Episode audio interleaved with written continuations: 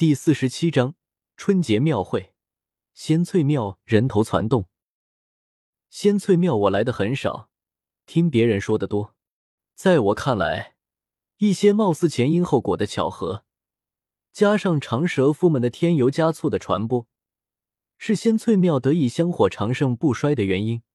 这样就不断巩固了原本坚定不移的善男信女。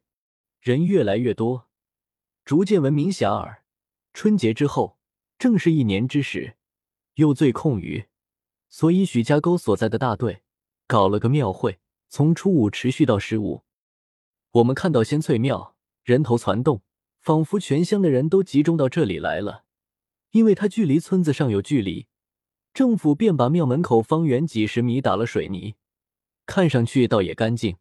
卖东西的早已经蜂拥，一本正经的叫卖糖葫芦。麦芽糖、臭豆腐、麻辣烫、皮筋发箍、磨刀磨剪、卤面穿汤、瓜皮巧具，应有尽有。那瓜皮巧具的师傅戴着耳麦，边拿个土豆演示，边耍嘴皮子，说道：“瞧一瞧，看一看，我的瓜皮刀子，不用水，不沾油，土豆、苹果不用愁，又好使也好用，永远不会出毛病。”往前推，往后拉，蓝翔技术学到家。往前推，往后拽，一前一后任飞快，一边走两边晃，看看哪边都一样，能前进，能后退，赛过当年游击队。往后拉，往前推，中国足球进世界杯，进世界杯还不行，一下子来个二比零，求老张，求老李，真的不如求自己。两块钱买一个，回去什么都不怕。围观的人很多，一咬一个，听得沉醉。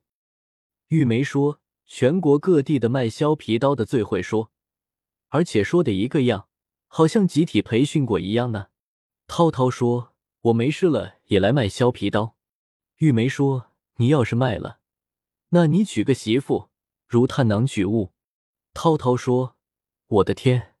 你这么文绉绉吗？玉梅说：“和钟凯看齐。”涛涛拉了亮亮说：“哎呀，我们走，这当电灯泡的吗？”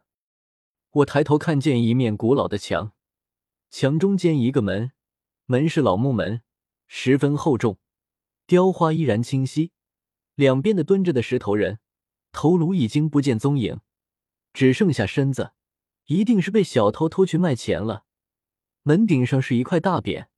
用繁体字写着“仙翠庙”三个大字，写的温柔似水。我们买了香进去，里面人真多。摩肩擦踵，刚进去是一个砖头垒砌的屏风，有人在那里拍照。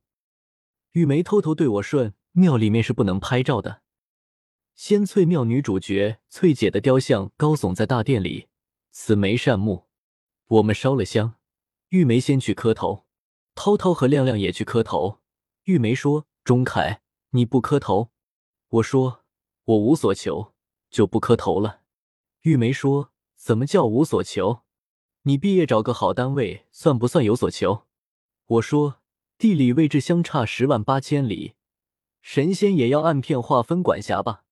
玉梅说：“官官相护，你不知道，神仙也可以互通信息的。”说不定哪天这里的神仙开会和江南的神仙碰到了，打个招呼，说我们那里有个叫钟凯的，多帮忙一下。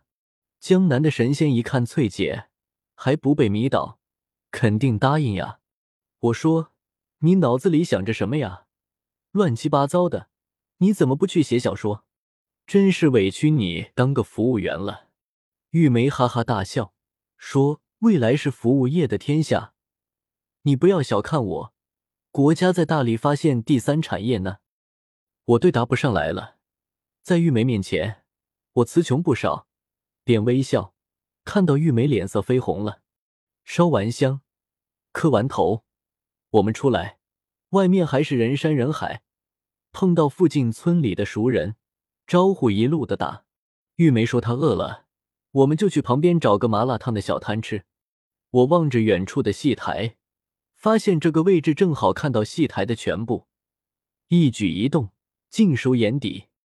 我悄悄的和亮亮说：“你们盗墓队当时没有来庙旁边探一探？”亮亮说：“没有。”怎么？